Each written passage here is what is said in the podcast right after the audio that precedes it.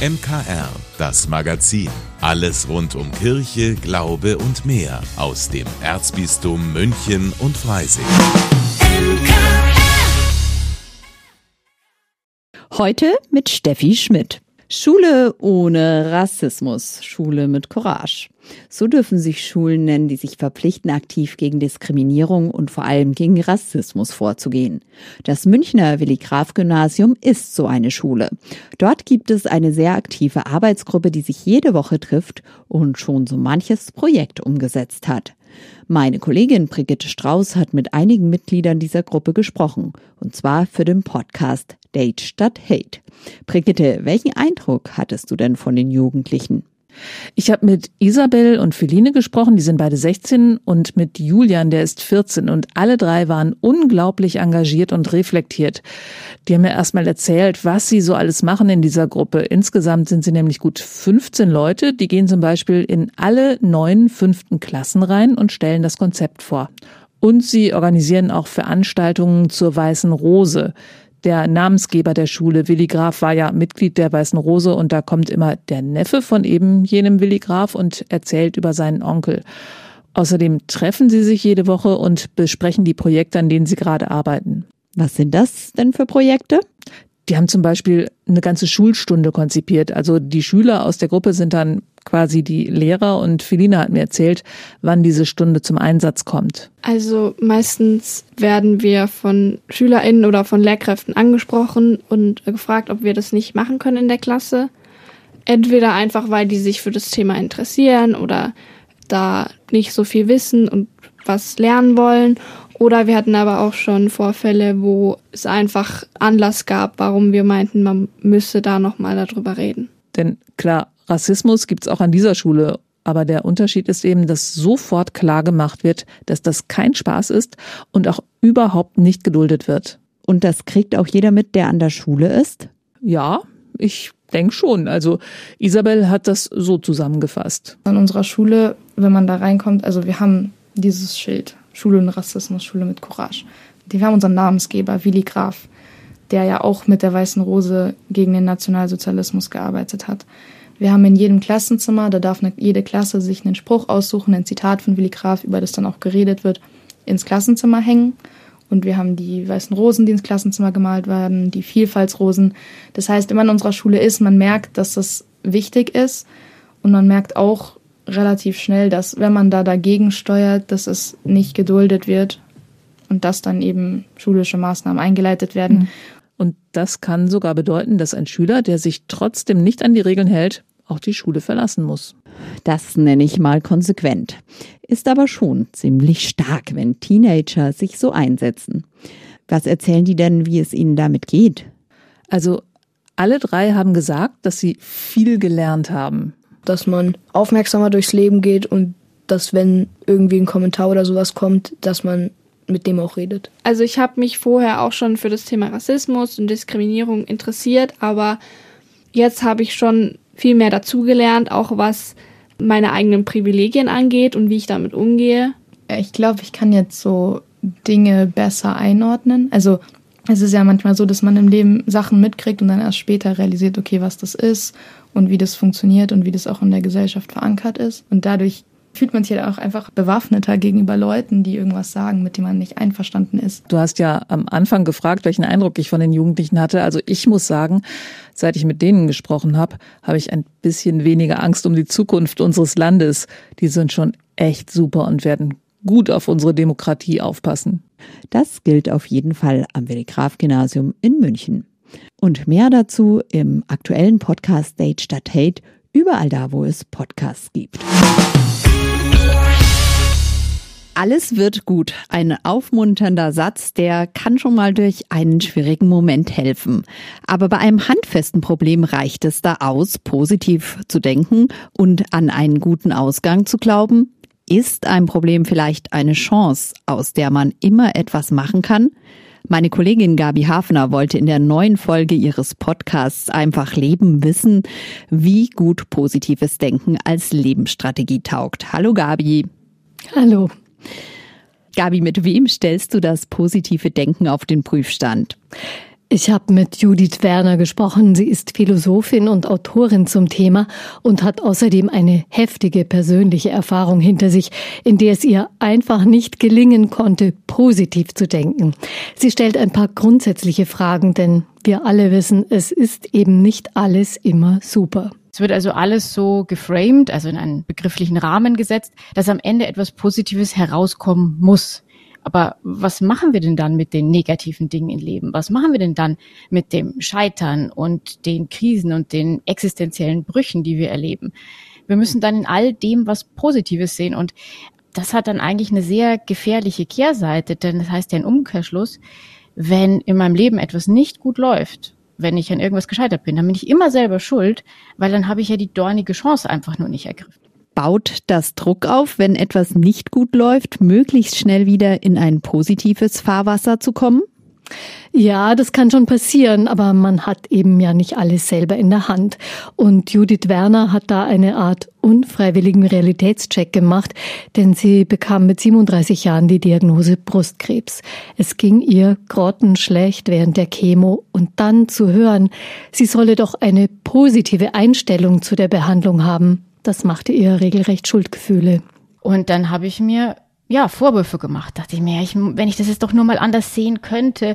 Und ähm, man kennt es ja auch so von anderen Krankheitsgeschichten, dass man sagt, ja, die Person kämpft richtig und die hat sich reingehängt und dann ist die wieder gesund geworden. Also es gibt schon so ein bisschen diesen Aufruf auch an den Erkrankten. Und gab es dann etwas, was ihr geholfen hat? Ja, in ihrem Fall waren das wissenschaftliche Informationen von ihrem Onkologen dass der Erfolg von der Krebsbehandlung mit dem, ja, ich sage jetzt neudeutsch mal Mindset oder mit der Einstellung nichts zu tun hat. Es gibt keinen Beleg dafür, dass eine Chemotherapie besser wirkt, wenn man an sie glaubt oder wenn man es ganz, ganz schrecklich findet, so wie ich. Und das hat mich wahnsinnig erleichtert. Als er das gesagt hatte, habe ich mir gedacht, okay, es hängt jetzt nicht von mir ab. Ich muss das jetzt aushalten. Ich muss mir nicht auch noch einreden, dass das jetzt eine gute Zeit ist, denn das ist sie nicht. Wie jemand mit einer Situation umgehen kann, das ist eben individuell. Es sollte sich niemand dafür schlecht fühlen müssen, eher skeptisch zu sein oder sich eben lieber auf Fakten zu verlassen. Für Judith Werner ist klar, Optimismus macht klar bessere Laune, aber noch keine bessere Welt. Es gibt ja dieses Schlagwort von der toxischen Positivität. Was ist denn da jetzt genau gemeint? Ja, das ist eine Richtung, die propagiert, wenn man nur positiv denkt und an sich glaubt, dann erreicht man alle seine Ziele und ist erfolgreich. Da wird so getan, als habe man das alles selber in der Hand, allein durch die Einstellung. Wir können vieles beeinflussen, aber sehr, sehr vieles, sogar mehr, können wir nicht beeinflussen. Und dann zu sagen, es hängt nur von dir ab und nur von deinem Glauben, das ist ein wahnsinniges Gewicht und eine wahnsinnige Last, die eigentlich auf jeder Entscheidung plötzlich liegt. Also da geht es um mehr als optimistisch zu sein oder eben nicht. Ja, denn in der Konsequenz hat so eine Haltung Folgen für die Gesellschaft und den Umgang mit Schwächeren. Ich glaube schon, dass der Einzelne Verantwortung dafür hat, wie er oder sie sein Leben gestaltet. Das auf jeden Fall. Aber man darf eben die Rahmenbedingungen nicht vergessen. Und wenn ich mir anschaue, eben wie zum Beispiel Bildung und Gesellschaft in Deutschland strukturiert ist, dann sieht man, dass manche Menschen von Anfang an weniger Chancen hatten als andere. Welche wissenschaftlichen Aussagen es gibt über die Positivität als Strategie, ob das Prinzip Hoffnung noch funktioniert und welche anderen Strategien es gibt, nicht schwarz zu sehen, das hören Sie in der neuen Folge von Einfach Leben heute Abend kurz nach 19 Uhr bei uns im MKR oder wann immer Sie wollen als Podcast. Ob bei der Tafel, im Altenheim oder als Schulweghelfer. Ehrenämter gibt es wie Sand am Meer. Ein Ehrenamt, das ich aber noch nicht auf dem Schirm hatte, findet hinter hohen Mauern und hinter Gittern statt, nämlich in der Justizvollzugsanstalt. Warum es aber gerade im Gefängnis so sinnvoll ist, sich ehrenamtlich zu engagieren, das hat meine Kollegin Magdalena Rössert herausgefunden. Ins Gefängnis mit seinen hohen Mauern und den Gitterstäben vor den Fenstern geht normalerweise niemand freiwillig. Ingo Süß schon. Er betreut in München seit 15 Jahren ehrenamtlich Strafgefangene im Gefängnis Stadelheim. Die Leute, die da drin sitzen, die haben alle eine Vergangenheit, eine Geschichte. Ja, sie haben was angestellt, sonst wären sie nicht drin. Aber ich denke, das ist nicht unser Ziel und unser Auftrag, hier die Leute zu verbessern oder die zu maßregeln, sondern denen Unterstützung zu geben. Und das war mein Ansatz. Ingo Süß hat mehrere Jahre einen Häftling regelmäßig besucht und mit ihm gesprochen. Wegen seiner Verlegung ist das nicht mehr möglich. Mittlerweile ist Süß monatlich im Jugendarrest und verbringt dort zwei Stunden mit den Jugendlichen in der Gruppe. Sie kommen dann auch äh, am Schluss zur Verabschiedung und sagen Danke, dass Sie sich Zeit genommen haben. Und das gibt mir also dann schon auch was, wo ich sage, na ja, sie haben halt was angestellt, sie haben halt irgendwas kaputt gemacht oder haben halt einmal irgendwas Verfehlungen äh, geleistet. Und jeder, der irgendwie urteilt, der sollte mal bei sich nachschauen, in seiner eigenen Vergangenheit. Insgesamt erfüllt Süß das Ehrenamt. Mir bringt es eigentlich ein gutes, ein gutes Inneres, wo ich sage, ich habe jemand helfen, begleiten können. Damit das so bleibt, steht Sozialarbeiterin Carmen Dietenberger als Ansprechpartnerin zur Verfügung. Sie achtet darauf, dass das Ehrenamt für Häftlinge und Ehrenamtliche gut gelingt. Deshalb sind die Ehrenamtlichen bei der evangelischen Straffälligenhilfe oder dem Arbeitskreis Ehrenamt im Strafvollzug angegliedert. Einmal im Monat können sie sich dort austauschen und über die Herausforderungen sprechen.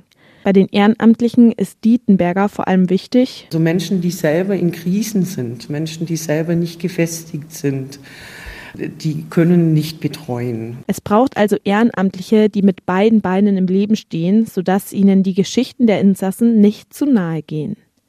Damit die Besuche auch für die Insassen gewinnbringend sind, müssen sie regelmäßig und über einen langen Zeitraum stattfinden, erklärt Dietenberger. Einmal kommen und dann nie wieder sei nicht gut. Das ist eine Katastrophe. Also so eine Art von Beziehungsabbruch, das, was Sie ja immer wieder auch im Leben schon erlebt haben, das ist wirklich kontraproduktiv. Ne? Dietenberger hat auch ein Auge darauf, dass bei den 1 zu 1 Besuchen die Chemie stimmt. Menschen verändern sich dann, wenn Beziehungen entstehen. Ich nehme nur was von jemand an, der mir auch wichtig ist, der mir was zu sagen hat. Und ich denke, dass da die Ehrenamtlichen, weil die durch das Beispiel, beispielhaft zu sagen, guck mal, so kann man auch leben oder man kann es anders. Probier doch mal. Jeder hat ja seine Erfahrungen, diese Erfahrungen auch mitzuteilen. Ähm, ich denke, das ist das, was da auch passiert. Lernen am Modell sozusagen. Ziel ist es, die Welt von außen in die Gefängnismauern zu bringen und den Gefangenen ein Stück Normalität zu ermöglichen. Diese Aufgaben können laut der stellvertretenden Anstaltsleiterin Stefanie Pfalzer keine Angestellten der JVA übernehmen. Weil viele unserer Inhaftierten in Freiheit schlechte Erfahrungen mit Institutionen gemacht haben. Die haben zum Teil also schon als Kinder mit dem Jugendamt Kontakt gehabt und das waren jetzt nicht nur befriedigende Erfahrungen. Und deswegen ist es so wichtig, dass eben Personen, die nicht der Institution angehören, hier hereinkommen und bei unserer Arbeit mithelfen. Die Inhaftierten wissen, dass die Ehrenamtlichen nicht bezahlt werden. Also die bringen ein ganz anderes Engagement mit und damit hat es eine andere Bedeutung und eine andere Wertigkeit. Die Ehrenamtlichen schenken den Insassen ihre Wertschätzung und das sei das Größte, was sie tun können. Wenn Sie jetzt neugierig geworden sind und einmal im Monat Zeit haben für eine gute Sache, dann melden Sie sich einfach bei Carmen Dietenberger der Evangelischen Straffälligenhilfe oder dem Arbeitskreis Ehrenamt im Strafvollzug. In unserem Lesetipp hat Literaturexpertin Susanne Steufmehl diese Woche einen Roman mit einem langen Titel dabei, der vielsagend und kryptisch zugleich ist. Am Tag des Weltuntergangs verschlang der Wolf die Sonne von Sina Scherzand. Drastisch, schmerzhaft, nahbar und zärtlich erzählt die Autorin hier die Geschichte von Katha. Münchner Kirchenradio Literatur Der Debütroman von Sina Scherzand ist die Geschichte von Katharina, einer Teenagerin, die sich wahrscheinlich sehr wundern würde, dass man sie als Hauptperson nennt, denn Katharina ist Lebenshandwerkerin, also die Person in der Familie, die sich um alles kümmert und sich für Harmonie und das Wohlergehen aller anderen zuständig fühlt. Als ein Schicksalsschlag sie aus der Bahn wirft, ändert sich das derart schnell und drastisch, dass niemand, schon gar nicht sie selbst, damit umzugehen vermag. Die Handlung. Katharina von alle nur Kata genannt, zieht nach der Scheidung ihrer Eltern mit der Mutter und ihrer kleinen Schwester Nadine nach Dortmund. Die neue Familiensituation ist für die 14-Jährige sehr belastend, doch ihr Fokus liegt auf der Fürsorge für Nadine. Die Mutter, die die Trennung von ihrem Mann vor allem als Statusverlust betrachtet, ist viel zu sehr mit ihren eigenen Befindlichkeiten beschäftigt. In der Schule überrascht Katha sich selbst mit dem mutigen Schritt auf die coolste Mädchenklicke zuzugehen. Und tatsächlich wird sie nach kurzer Inspektion für würdig betrachtet. Unumstrittene Anführerin ist Sophie. Alle schauen zu ihr auf und folgen ihren Anweisungen. Auch Katha ordnet sich unter, innerlich widerstrebend. Die meisten Nachmittage verbringen die Mädchen bei Sophie und ihrer Mutter Angelika. Angelika, mit ihren bunten Kleidern, ihren rot geschminkten Lippen, ihrer Liebe zu Pflanzen und ihrem herzlichen Wesen erobert sie Katas Herz im Sturm. Wie kann eine Mutter so wunderbar sein, so weise und verständnisvoll, so von innen heraus leuchtend? Angelika ist all das, was Katha bei ihrer eigenen Mutter vermisst. Ihr kann sie sich anvertrauen, über intimste Dinge sprechen. Mit Angelika fühlt sich das Leben für Katha leichter an, heiterer, scheinen alle Probleme lösbar. Der Wendepunkt. Doch dann, nach etwas mehr als einem Jahr, verschwindet dieser wundervolle Mensch aus Katas Leben. Krebs. Was bleibt, ist Dunkelheit am Tag des Weltuntergangs, als der Wolf die Sonne verschlingt. Was bleibt, sind namenlose Trauer, ein schwerer Felsbrocken auf Katas Seele und eine Phase der Verzweiflung, die ihr ganzes bisheriges Wesen umkrempelt. Sie ist nicht mehr die Lebenshandwerkerin, sondern ein Mensch, der mit seinen Dämonen kämpft, in einer Albtraumwelt gefangen ist und für die Außenwelten nicht mehr erreichbar ist. Lange dauert es, bis schließlich Nadine, die energische und kluge kleine Schwester, Katas Mauer aus Trauer und Schuldgefühl durchbrechen kann. Lieblingsmoment. Kata wird ihre Trauer überwinden, Vielleicht hat sie was von ihrer Kompetenz als Lebenshandwerkerin eingebüßt, aber sie wird sich weiter um Menschen kümmern, denn, Zitat, am Ende sind es die Lebenden, die unsere Aufmerksamkeit verdienen. Angelikas Lebensweisheiten und ihre Zuneigung haben etwas Unauslöschliches in Kata hinterlassen, einen Klumpen aus Gold, tief in ihrem Innern, der dann zu leuchten beginnt, wenn er gebraucht wird. Und so ist das letzte Kapitel, welches auf der ersten Seite bereits eingeläutet wurde, das sehr versöhnliche Ende einer wundervoll traurigen Geschichte. Fakten zum Buch. Am Tag des Weltuntergangs verschlang der Wolf die Sonne, heißt das literarische Debüt von Sina Scherzand. Es umfasst 365 Seiten und erscheint bei Park X Ulstein. Zum Preis von 23 Euro können Sie den Roman in der Buchhandlung Michaelsbund in München kaufen oder online bestellen auf michaelsbund.de. Vielen Dank, dass Sie sich unseren Podcast MKR, das Magazin des Münchner Kirchenradios, angehört haben. Wir freuen uns, wenn Sie unseren Podcast abonnieren und in der Podcast-App Ihrer Wahl bewerten. Am liebsten natürlich mit fünf Sternen. Wir haben auch noch viele andere schöne Podcasts. Diese finden Sie unter münchnerkirchenradio.de und überall, wo es Podcasts gibt. MKR. Wir machen Ihren Podcast. MKR. Mehr Tiefgang für den Süden.